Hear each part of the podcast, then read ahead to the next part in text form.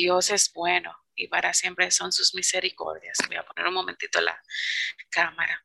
Eh, para mí es más que un honor y un placer tenerlas. También voy a, estar con ustedes, no simplemente eh, hablando de lo que son las partes de las adiciones. Como ya dije, soy psicóloga clínica y terapeuta en lo que es intervención en crisis y bienestar emocional. También tengo una que otras especialidades, pero entiendo que Dios es bueno y para siempre sus misericordias y nos permite tener ciertas eh, bendiciones para que podamos bendecir a aquellos que están en nuestro alrededor. Y sobre todo, voy a hablar de este tema condenado con la palabra para enlazarlo. Las adicciones que son, ¿por qué venimos a colación a decir que las bendiciones de Dios vienen a través de la misma? porque venimos a, a indicar que cada cosa que hacemos es a través de una adicción. Bien, lo principal que voy a, a, trabajar con ustedes es que las adicciones no simplemente son aquellos que en algún momento están fuera de lo que ya nosotros conocemos de la palabra, el Evangelio de Cristo. En algún momento vinimos de allí, sí es correcto, pero ¿qué pasa? Cuando venimos al Señor ya somos nueva criatura, pero al ser nueva criatura, en algún momento caemos en lo que son las adiciones emocionales. Una de ellas son nuestros hijos, nuestro esposo, nuestra familia, nuestro trabajo, todo lo que en algún momento está siendo canalizado por las emociones y está siendo enfocado en la misma. Entonces, ¿qué podemos dejar de hacer o parar? Y que cuántas veces las vidas en algún momento no vuelven a ser igual. Entonces, ese es un grito del alma. Ese es un grito que en algún momento nosotros, sin darnos cuenta, estamos dejando de un lado. ¿Y por qué hablo de un lado? Porque las adiciones son simples.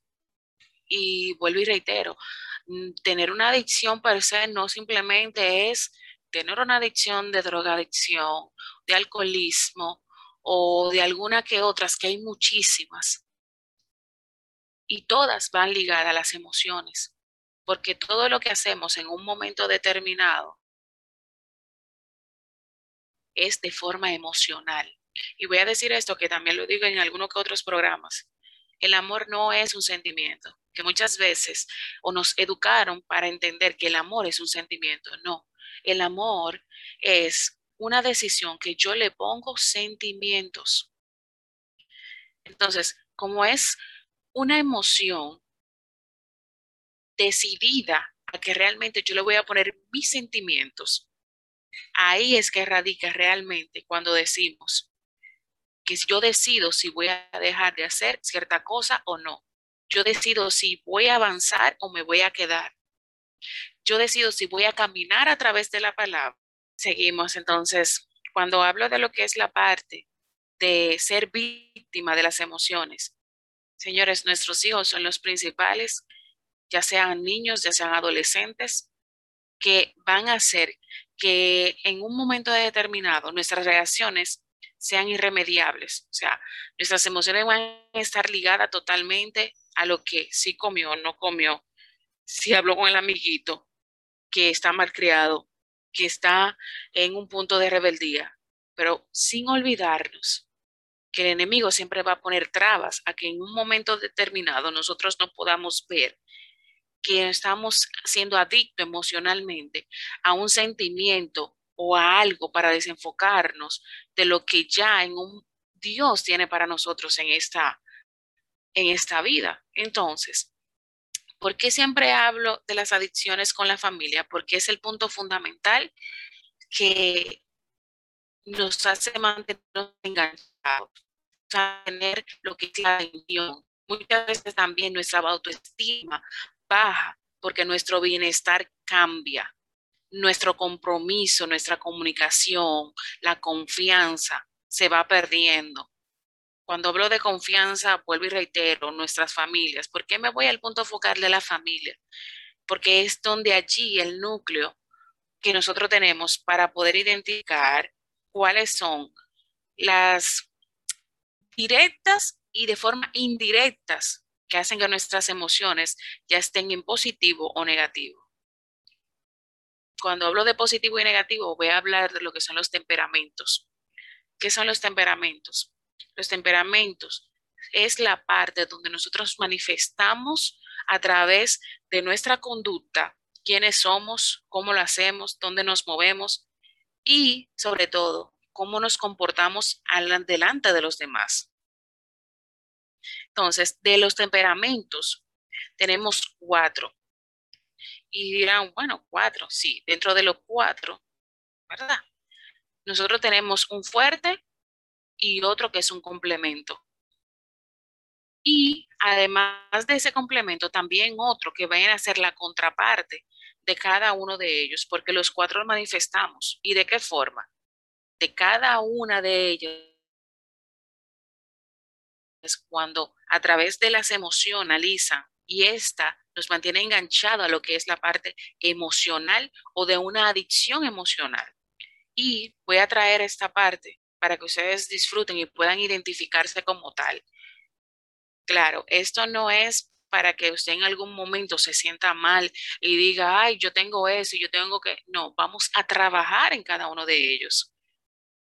Porque muchas veces nos enfocamos en lo negativo o en cualquier cosa que en algún momento escuchamos o vemos y sin pensar que todo lo que recibimos, así como dice la palabra, más todo me es bueno. O sea, todo es bueno, pero no todo me es lícito. Entonces, el temperamento puede referirse a una corriente que apenas en algún momento yo tengo con una adicción emocional. Voy a iniciar con el primer temperamento, los coléricos. Y dirán, ¿por qué vamos a iniciar con los coléricos? El colérico tiene una peculiaridad maravillosa y es que es líder, es el que siempre está al frente, es el que siempre en algún momento, cualquier cosa que se necesite, usted puede contar con una persona colérica. Pero asimismo, como la cólera, que la misma Biblia habla, que manejemos nuestra cólera, que es la parte airada, es la parte que en algún momento se nos pone difícil, se nos pone incómoda. Hay que saber que cada uno de nuestros temperamentos trae una adicción emocional vuelvo y reitero, siempre voy a hablar de la familia, porque es el primer punto donde nosotros manifestamos y desarrollamos quiénes somos. A veces hacemos cosas que entendemos que como madre está bien, como padre está bien, y no está edificando a nuestros hijos, no está edificando quizás a nuestros hermanos, no está edificando a los que están en nuestro entorno y miran nuestro accionar. Entonces, ¿qué también tiene bueno el colérico? Que es una persona que puede escucharte. Es una persona que puede tener esa parte armoniosa y amorosa para poder guiarte. Pero asimismo, como puede guiar, te puede guiar, también puede decir que tú no estás poniendo atención y te lo puede decir de mala forma, como decimos en buen dominicano, de mala gana, que no es la forma correcta. Entonces, vamos a identificar esos puntos que emocionalmente, de forma adicta, nos hacen mantenernos ahí. Y ustedes dirán, o usted dirá, wow, yo soy colérica. Yo creo que yo debo de, de identificarme un poco más. Quizás sí. Quizás emocionalmente estoy siendo adicta yo pienso que vamos a reestructurar el tema de la reunión y que hoy, eh, así como tú estás haciendo, tú vas a dar una introducción de los temas que se van a tratar, de lo que tú vas a explicar, porque lamentablemente ha habido mucha interrupción. Vamos a ver ahora si con el internet que tú tienes, pues puedes eh, mantenerte ahí. Bien. Bueno, eh, gracias, doctora. Sí, vamos a dar unas cuantas pinceladas de algunos que otros temas que tengo. Y uno de ellos, o mejor dicho, voy a decir cada, cada punto de cada tema. Vamos a tratar de lo que son las adiciones emocionales, cómo estas se manifiestan y quiénes son los principales que nos guían o nos llevan a lo que es las adicciones emocionales. Vamos también a hablar de los temperamentos, qué son, cómo se manifiestan y dentro de todo, cuáles eh, son cada uno de ellos para poder identificarnos y cuáles son las consecuencias de dichas adicciones emocionales. Y para finalizar, entonces, vamos a dar unos cuantos tips o recomendaciones para poder entonces trabajar en lo que son las adicciones emocionales y esas a su vez, entonces podamos identificarlas como tal. Ahorita tú hablaste de, de, el tema de la familia y de cómo nosotros nos podemos hacer adictos a nuestros hijos. Yo quiero que de nuevo tú expliques esa, eso que estabas diciendo, por favor. Ok. Entonces, hablaba hace un momentito de lo que son las adicciones a nuestra familia. ¿Y por qué entonces enfoqué en la familia? Porque es el punto focal donde pasamos más tiempo, donde manifestamos todas nuestras eh, características personales, que sean laborales, familiares, o sea, en todo. Nuestra atención está directamente enfocada en nuestra familia. Entonces, ¿qué puede en algún momento determinado ponernos a nosotros con un compromiso de que las emociones sean una adicción, son nuestros hijos. O sea, como madre o como padre en algún momento se nos olvida de que debemos de educar a nuestros hijos de una forma tal que no es que nos volvamos codependientes a lo que ellos hacen o lo que nos dicen o a ellos mismos, sino a ser dependiente a que si en algún momento ellos necesitan de nosotros, seamos guía. Pero como madres y como padres muchas veces se nos olvida de que la parte más significativa es educarlos y encaminarlos. Porque hablo de la parte de una adicción emocional con los hijos? Porque dirán, wow, ¿no? Porque es que hay que estar pendientes, sí. Como padre y madre debemos de estar pendientes, identificar cuál es la base de la emoción de una adicción a través de que nuestros hijos necesitan ser, bueno, lo voy a poner así, se va a escuchar un poco eh, eh, de nuestro acervo cultural como cualquierizado, debemos de dejarlos que ellos puedan resolver sus problemas, desprendernos de ellos y ser capaces de discernir lo que es un enfoque de que mi hijo es un adolescente y será capaz de encontrar, ¿verdad? Vamos a ponerlo así, un antídoto de cuál es la solución como persona, claro, sin dejar de instruirlo en la palabra pero emocionalmente nos volvemos tóxicos para ellos. Entonces nuestros hijos no tienen comunicación, no quieren tener una conversación viable o diáfana, porque también para darle cualquier tipo de consejo o guiarles, no lo hacemos de la forma correcta. O sea, gritamos, vociferamos, todo viene desde un punto de vista que se ve un poco turbio e incómodo y realmente yo le voy a decir algo. Usted como persona adulta, si alguien usted le va a preguntar algo o quiere comunicarle algo y usted ve que automáticamente usted está dando la información o lo que usted quiere drenar dentro de sí para sentirse que está apoyado. Y esa persona, en vez de escucharle o terminar de escuchar lo que usted dice, comienza a juzgarle, comienza a hacer mala cara y a ponerse de forma agria, lo primero que usted hace es sentirse mal y se va a cerrar en vez de abrir esa emoción que va a traer la libertad de, de expresar lo que en algún momento muchas veces nuestros hijos son los principales en, en buscar un amiguito, en buscar malas puntiñas, en buscar personas que se refugien en lo que en mi casa debo de recibir pero no es canalizado de la mejor forma. Entonces, ¿qué pasa?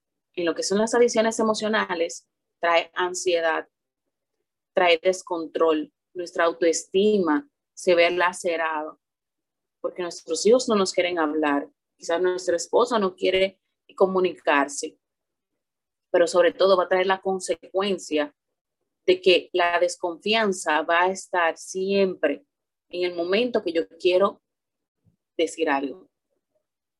Entonces, ¿qué es lo primero que debemos de trabajar? La inteligencia emocional. Wow, la inteligencia emocional, una palabrita que siempre se dice, cómo será, con qué se come. La inteligencia emocional como madre sería acompañada, escuche bien, como un café en la tarde, aquellos que les gusta el café o que les gusta un té. Es algo para disfrutarlo, es algo para en un momento determinado tener como esa, ese engagement, que viene siendo como ese enganche con nuestra familia. Y que de forma positiva nuestros pensamientos sean prioridades, sean una realidad y tengan relaciones sanas.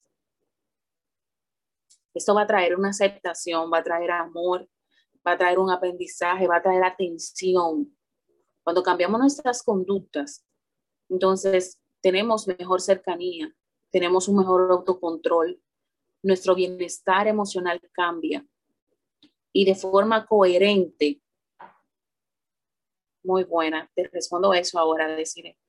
Muy buena eh, eh, la parte de hacer como esa, como esta conciencia de lo que digo y de lo que hago. ¿Cómo yo puedo conseguir eso que pregunta decir eh, la confianza de mis hijos? lo primero que yo debo de hacer es sentarme. Cuando hablo de sentarme es, yo no le voy a hablar, mira mi amor, si tú tienes una amiguita, un amiguito, una noviecita, no, esa no es la forma, porque muchas veces ellos se intimidan y lo primero que dicen es que, oye, mi mamá, privando de quien tigera, diciéndome que si yo tengo un amiguito, un amiguito, oye eso. Yo se lo digo porque yo en consulta escucho muchas cosas. Y los adolescentes guardan en un baúl demasiado. Y ustedes dirán, demasiado, sí, guardan muchas cosas que solamente en terapia, después de varias terapias, ellos se abren. Hay muchos que desde el inicio. Y lo primero que la queja es, mi mamá, yo no la puedo y sentar para hablar algo. Entonces, vuelvo y reitero y vuelvo al punto. ¿Cómo yo puedo conseguir la confianza de mis hijos? o de mi hijo, debo de sentarme. Cuando yo debo de sentarme es a identificar cuáles son las cosas que le gustan y cuáles no. Como madre, ¿qué adicción yo tengo con mi hijo? Si es que lo veo mucho en el celular y le peleo, si es que lo veo mucho acostado y no quiere, no quiere ayudar en la casa, o cuáles son mis quejas constantes con él o con ellos. Entonces, yo voy a reestructurar a hacer tareas. Cuando hablo de tareas, lo pongo en el plano de que, ok, a fulanito no le gusta aportar en la casa o, no le gusta eh, ayudar. Entonces, dentro de todo eso, yo lo que voy entonces es hacer una jornada y a ponerle tarea a todos los que están ahí. Porque muchas veces se quejan porque fulano hace una cosa y yo no hago otra. Entonces, yo me voy haciendo amiga de mis hijos pero eso tampoco quiere dejar dicho que yo sea amiga de mis hijos, yo voy a perder la autoridad como papá, porque mi hijo voy a permitirle que me respete. Aunque es un arma de doble filo y es una línea transparente, hay que saber cuándo cruzar y cuándo no. Como padres debemos identificar y poner las cosas claras. Entonces vuelvo al punto nuevamente. Me siento, identifico, y voy buscando la forma de hacer una comunicación con mis hijos, una comunicación también con mi pareja e ir soltando ciertas cosas que muchas veces nos desenfocan en lo que Dios quiere hacer con nosotros.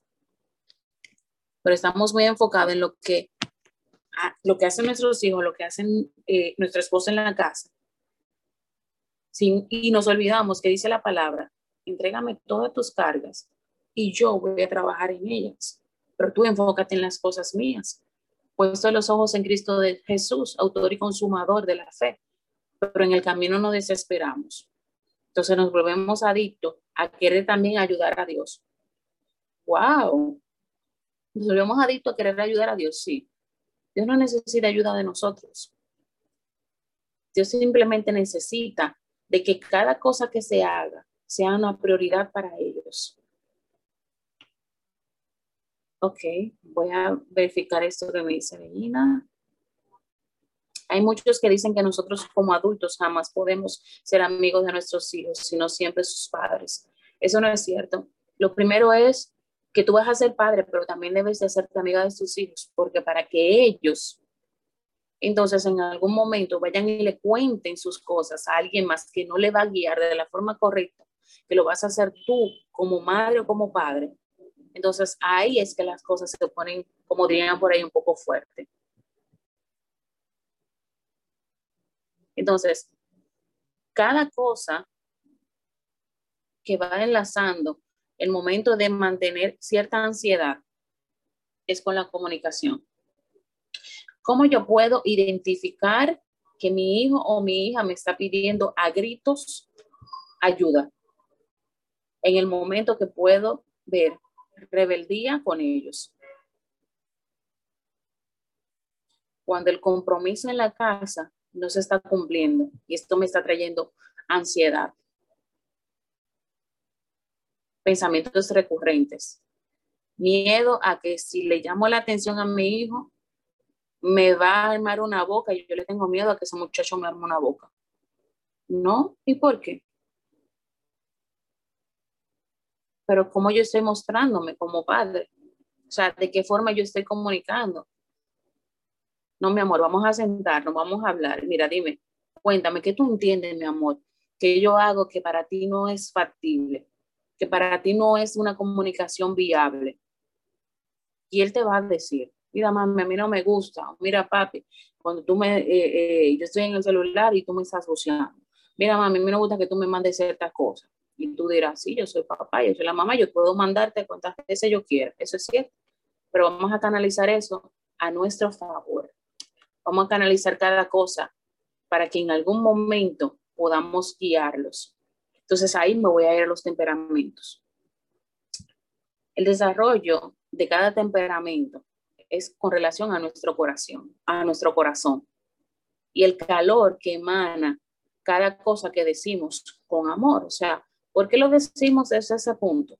Porque las capacidades como padre es un liderazgo que Dios nos da para poder guiarlos. Y a ellos se comportan de forma eh, airada, por la misma forma que en algún momento ellos ven que nosotros vamos. Entonces, ¿qué pasa en este caso? ¿Cuáles son las características que yo debo de manifestar? Yo debo de tener y denominar la cierta gravedad de lo que es la parte airada delante de mis hijos.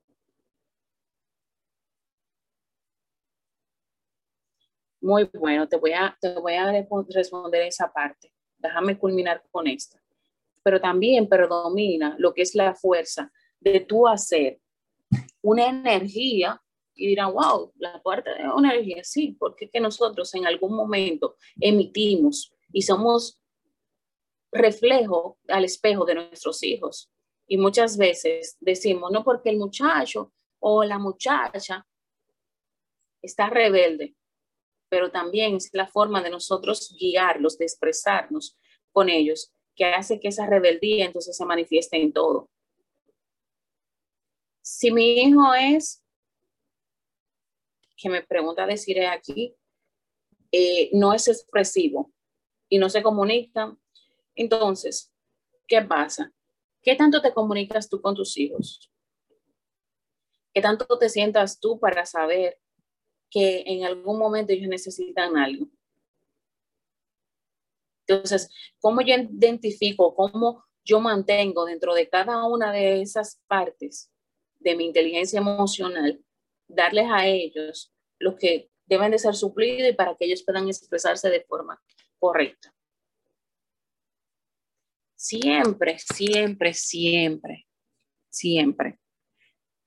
Tengan pendiente que como padres emocionalmente, vamos a vernos en una década como esta, que somos adictos a saber con quién habla, con quién no habla, qué hace, qué no hace. Y eso que me he enfocado como, como padres. Pero ¿qué pasa cuando yo tengo una adicción al teléfono? ¿Qué pasa cuando yo tengo una adicción a que yo no me veo bien?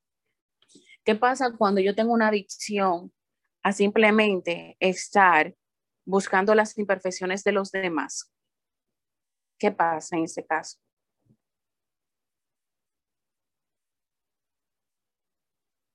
Te respondo eso ahora, decir. ¿Qué pasa cuando yo no me siento conforme? Entonces, ¿qué hago? ¿Me vuelvo adicto? Sí, me vuelvo adicto. Me vuelvo adicto a mis propias emociones, me vuelvo adicto a mí misma. Me vuelvo adicto a que cada cosa que yo hago está mal.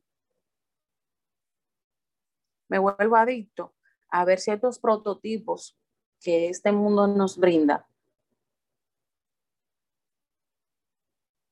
cuando realmente yo tengo cosas maravillosas que puedo identificar, tengo cosas magníficas que puedo decir, pero muchas de esas cosas se nos hacen difícil porque me enfoco en algo más que simplemente no me va a dar a mí el punto focal para yo poder identificarlo. Lauri. Sí. Mira, eh, estoy viendo y muy interesante eh, desde esa óptica que lo está tratando, cómo nosotros nos volvemos adictas como madres, cómo tenemos adicciones particulares y por una falta de comunicación estamos dañando a nuestros hijos, haciendo que ellos también se vuelvan adictos. Yo quiero que tú, por favor, vuelvas lo que hiciste al principio, que estaba interrumpido, y definas lo que son las adicciones porque solamente entendemos por adicción esos vicios de alcohol, de drogas y de juegos. Pero esa adicción que tú estás mencionando, de nosotros estar eh, ante un teléfono, de estar pendiente de lo que el otro hace, pero constantemente, ¿cómo yo identifico que es una adicción? Así que define mi adicción y cómo yo la identifico. Así es.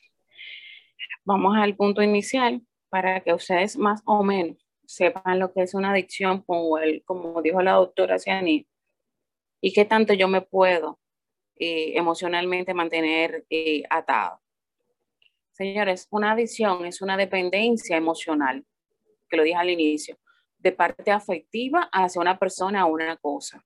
O sea, habitualmente como parejas, amistades o familiares, la definición de una dependencia emocional es una adicción que crea una necesidad de forma significativa que nos mantiene atados a los demás de forma eh, emocional.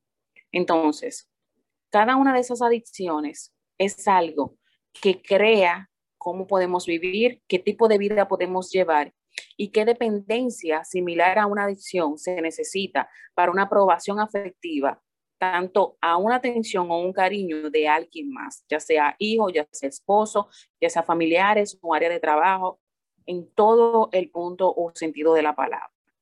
Entonces, ¿cómo desde el punto específico, o sea, de forma psicológica, podemos verlo?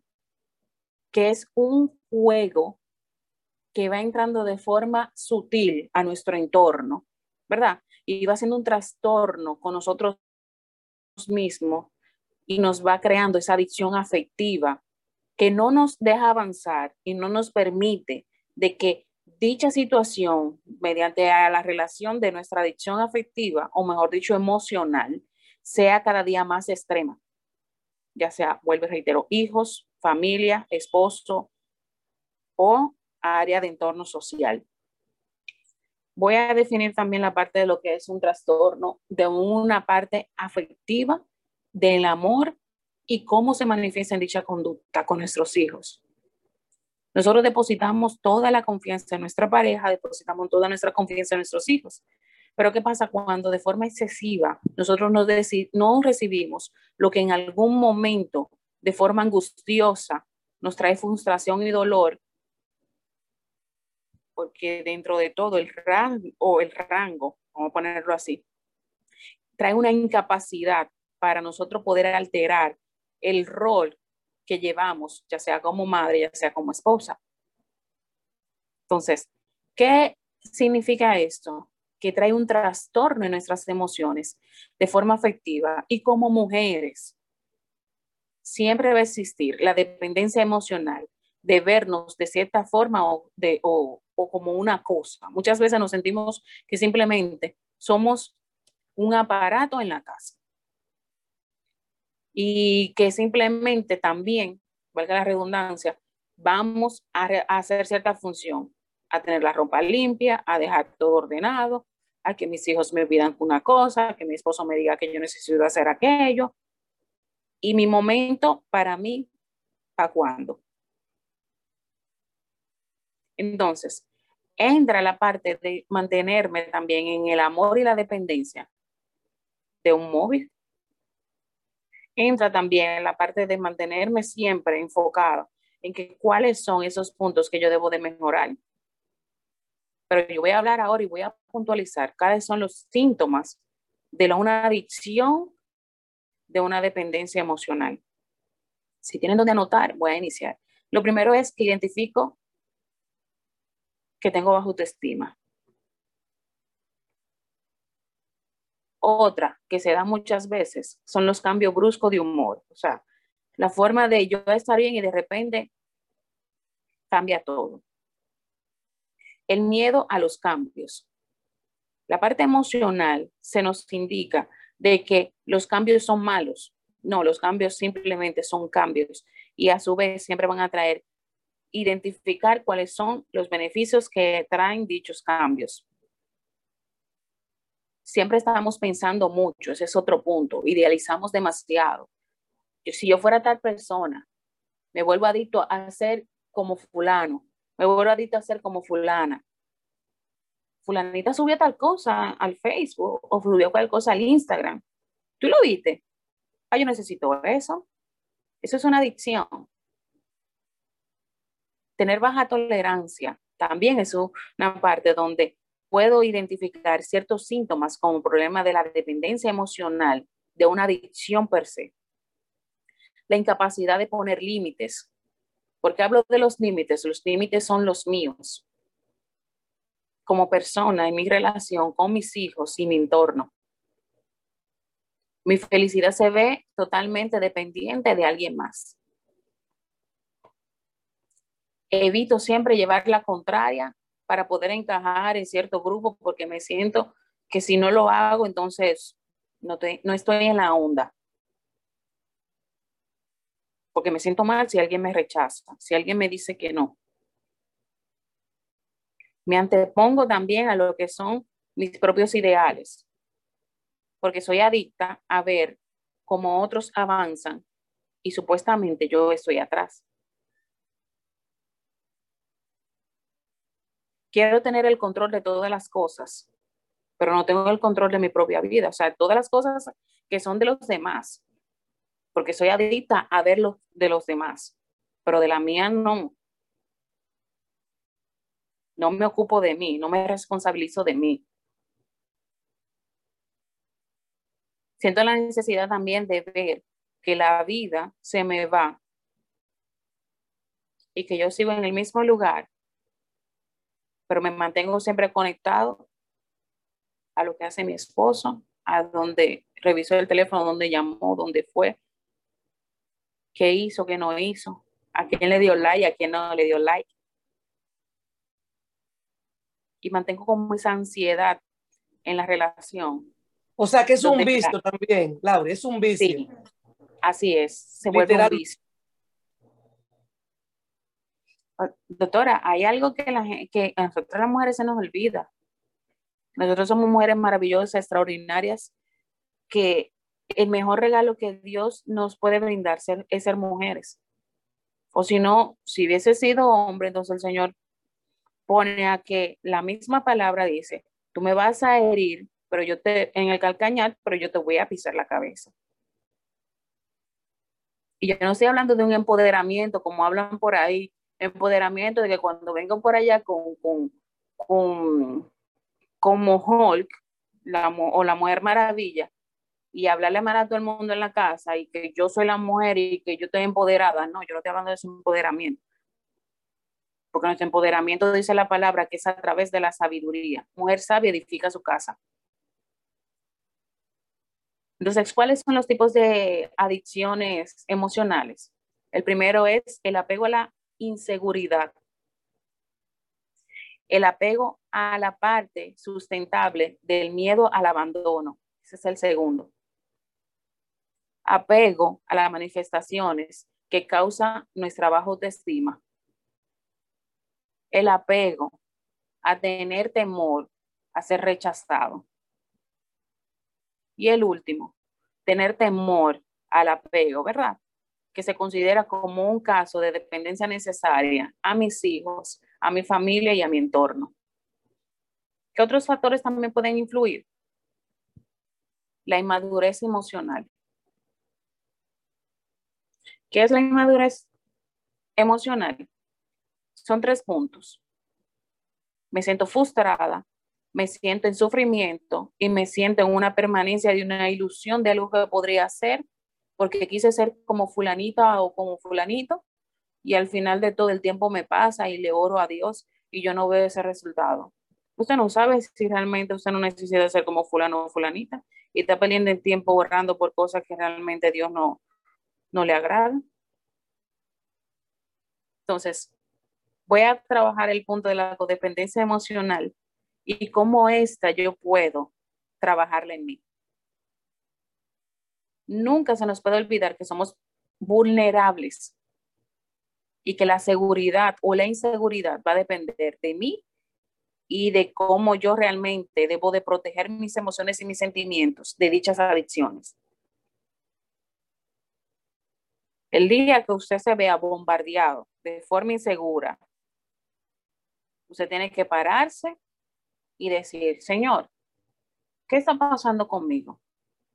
Yo siento que yo estoy haciendo muchas cosas que no te agradan y me mantengo adicta a dicho vicio, o sea, viciada a cierta cosa, que yo veo que no tiene ningún tipo de reparo para mí, pero en Dios sí lo tiene.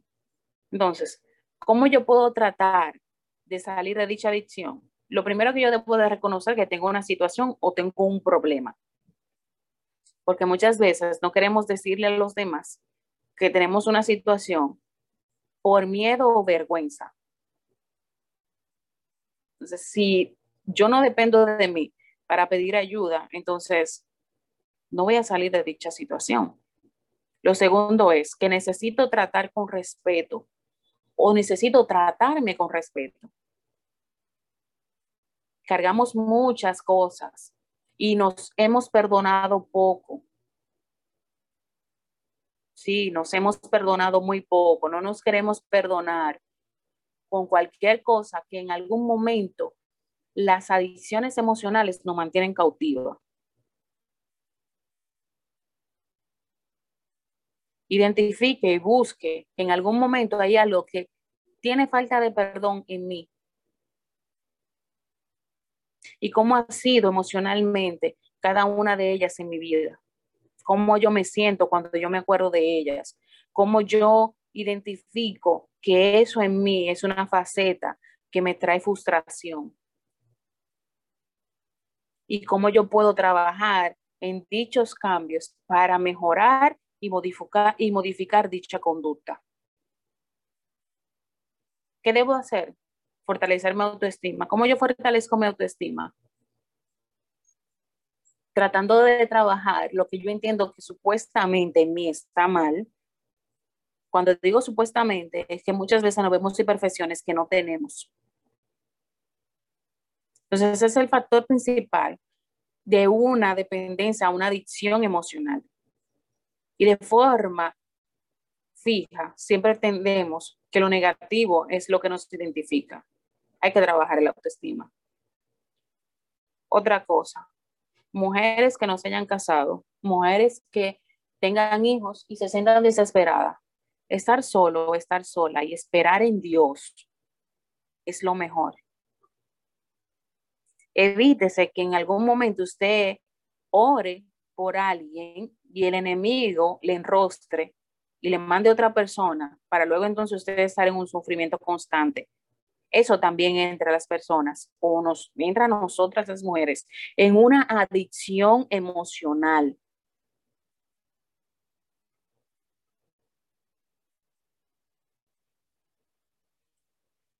Entonces, cada punto, y con esto voy a finalizar, necesito tener en cuenta,